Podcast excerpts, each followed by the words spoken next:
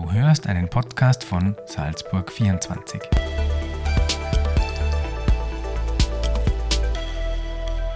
Herzlich willkommen, liebe Hörerinnen und Hörer, zu unserer Podcast-Reihe anlässlich der Salzburger Landtagswahl. Wir haben die Spitzenkandidatinnen und Spitzenkandidaten der im Landtag vertretenen Parteien zum persönlichen Gespräch gebeten, und zwar an einem ihrer Lieblingsorte. Und jedes Interview begann mit der gleichen Frage, nämlich, wie stellen Sie sich den Menschen vor, ohne ihre politische Funktion zu nennen? Wer mich auch nicht kennt, bin der David. Mittlerweile bin ich es gewohnt, dass ich sage, ja, ich arbeite in der Politik, kann am Anfang vielleicht noch große Augen für die, die mit Salzburg nichts am Hut haben. Aber ich sage immer, mir, liegen, mir liegt das Bundesland am liegen da die Leute am Herzen und will was weiterbringen, was verändern. Wir haben uns jetzt für den Podcast äh, in Neumarkt am Wallersee getroffen, in Ihrer Heimatgemeinde. Hm, hallo, hallo, ist gut. Warum ist das da einer Ihrer Lieblingsplätze? Ich glaube, man sagt das dazu immer Kraftort. Es ist ein kleiner mhm. Teil meiner Laufrunde. Ich habe es vorher schon kurz beim Gespräch vorher gesagt. Das ist auch der Teil, wo ich, an, wo ich viel Jugend und meine Kinder verbracht habe. Wir sind mit dem Radl vom Ort, wenn man sich das so vorstellt, immer mit dem Radl vom Ort aber am See gefahren, haben da natürlich unsere Freizeit verbracht. Hinterm See, hinterm Stampo, das Kletter Beachvolleyballplatz, viel Zeit auch dort verbracht, Sport, Spaß, Freunde treffen, das hat dazugehört. Und ja, es ist schön, dass man dort, wo man aufgewachsen ist, auch leben darf. Und das ist ein Privileg und wir haben da traumhafte Natur. Und wenn man da nach links so schaut, wo jetzt gerade dann schon langsam die Sonne untergeht, äh, ist einfach ja, ein Traum da zum Durchschnaufen und hin wieder mal ein bisschen die Gedanken freien Lauf lassen. Der Kraft, da dankt man einfach die Kraft. Wie oft haben Sie denn noch die Gelegenheit, dass Sie da entlang gehen können und das genießen können, den Kraftort?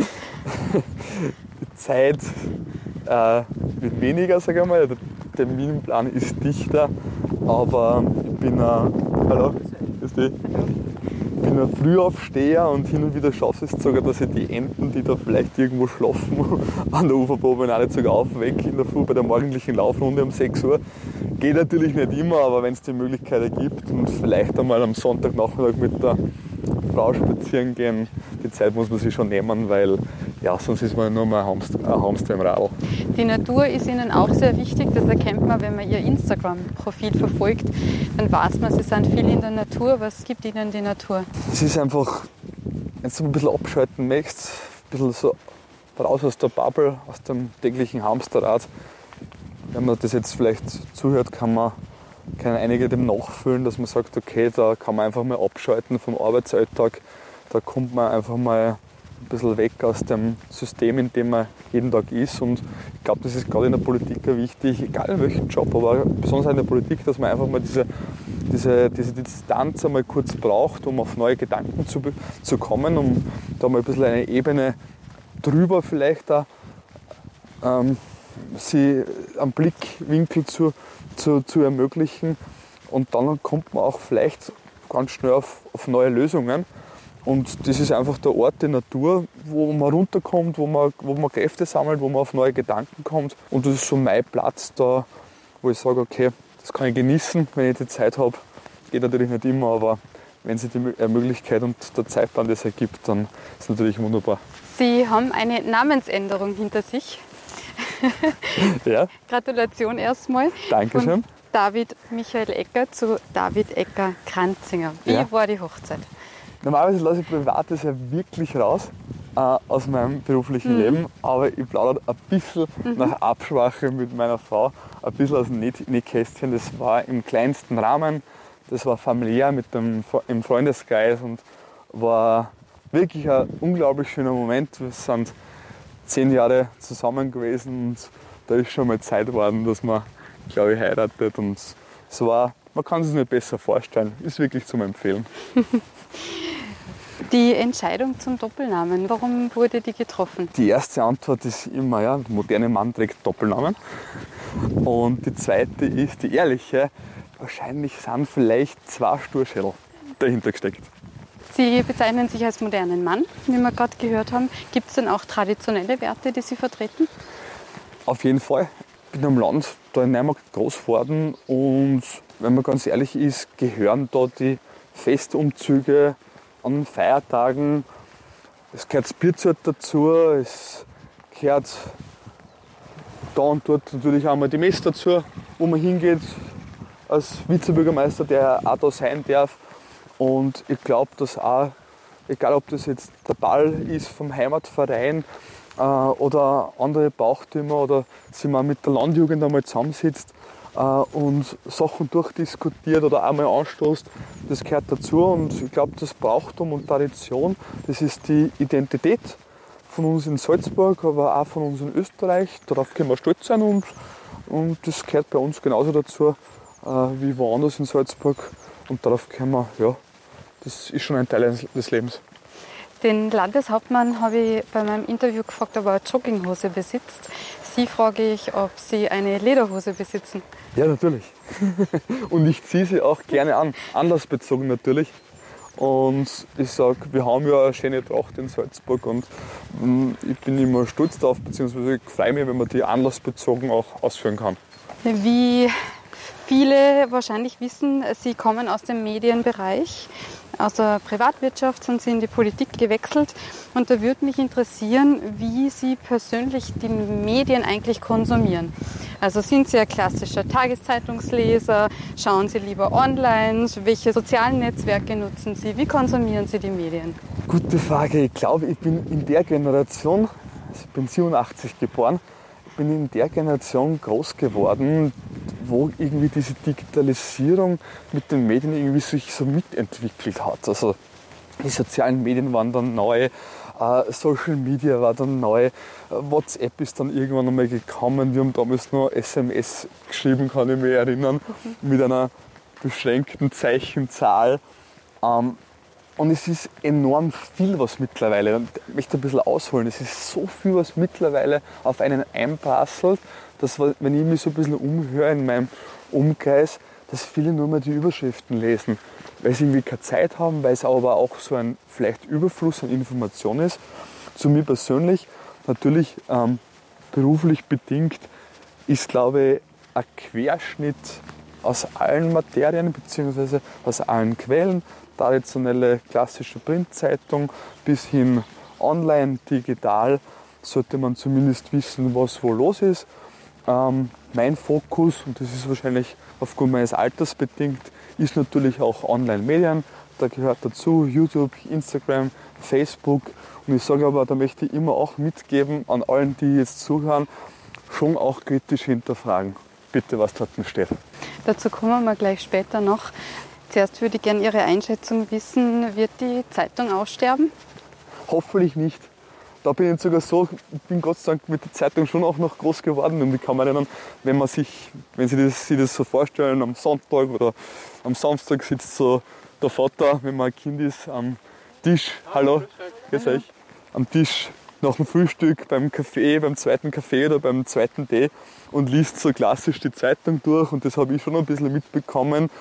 Und das ist dieser Qualitätsjournalismus, der meiner Meinung nach nicht verloren gehen darf. Und natürlich kann man diese Qualität ins Internet mit rübernehmen und vielleicht haben sogar die Medien selbst, ich habe selber Medienausbildung gemacht, vielleicht den Fehler gemacht, ganz selbstkritisch, sich zu früh günstig oder gratis im Internet anzubieten.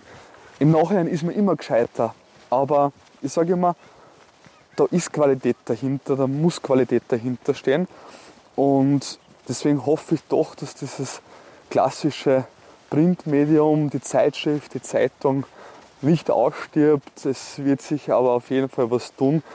Und ob das dann am Ende des Tages nur mehr ins Tablet oder ins Handy in Form eines E-Papers landet, ja, müssen wir in die Glaskugel schauen.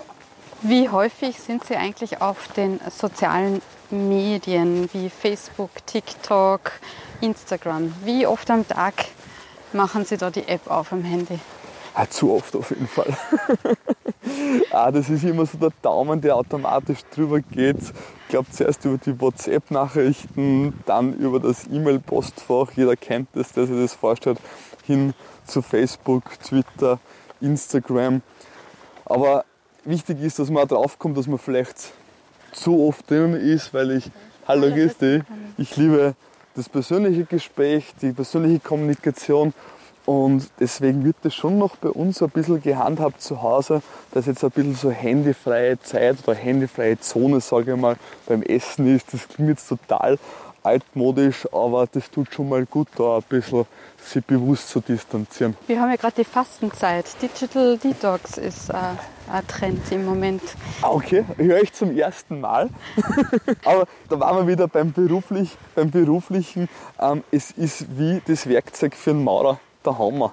Äh, und deswegen ist einfach wahrscheinlich in meinem Job das Handy auch wichtig, aber alles natürlich mit einem gesunden Maß, weil ich schätze mir, dass der Maurer auch nicht den Hammer oder den, den Scheibenhammer mit ins Bett nimmt. Gerade im, im Netz, im Internet wird sehr viel kommentiert. Sie wissen das selber wahrscheinlich sehr, sehr gut im Anschein der Anonymität.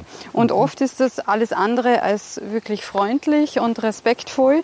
Welche Erfahrungen haben Sie mit Hasskommentaren bisher gemacht? Wirklichen Hasskommentaren, Gott sei Dank, noch nicht. Aber es fängt schon bei diesen persönlichen Anfeindungen, da das kann ja schon auf einer relativ oberflächlichen Ebene anfangen. Und das waren eben diese Gefahren, die wir vorher schon angesprochen haben. Dass es, mir kommt es halt so persönlich so vor, in der ersten Emission, wenn das ein, ein Leser dieses Posting am anderen Ende einmal so liest und dann in der ersten Emotion und Wut heraus dass der das relativ schnell kommentiert und runtertippt und sich vielleicht in der ersten Emotion gar nicht so bewusst ist, was das bewirkt. Und mh, mm, nicht nur gesagte Worte, eben da geschriebene Worte, die bleiben. Das wird abgespeichert, bis in alle Ewigkeit unter Anführungszeichen. Und da ist schon eine Gefahr dahinter und ich finde, da sollte man auch im Bildungssystem bei den Kleinsten anfangen, sie zu sensibilisieren, sie darauf auf darauf aufmerksam zu machen, was so ein Handy nicht nur eine Chance ist, ein Werkzeug sage ich, mhm. unserer Zeit, sondern dass es natürlich viele, viele, viele Gefahren auch birgt. Und da müssen wir, und das haben wir immer ein bisschen hinten nach, kommt man vor, was den Unterricht angeht, aber das gibt auch die Politik vor, also das muss die Politik vorgeben, sie sagt, hey, da sensibilisieren wir früh genug. Lesen Sie persönlich die Kommentare unter Ihren Postings? Nicht, nicht alle. Ich versuche wirklich so viel wie möglich sogar persönlich zu beantworten, ist natürlich eine Frage der zeitlichen mhm. Möglichkeiten, der zeitlichen Ressourcen. Ich sage, wenn es eine konstruktive Kritik ist, Lob kommt ja selten oder kommt auch, ähm, dann lasst man sich ja gerne auf eine Diskussion ein. Man soll es nicht in die Endlosschleife noch äh, führen, das Ganze.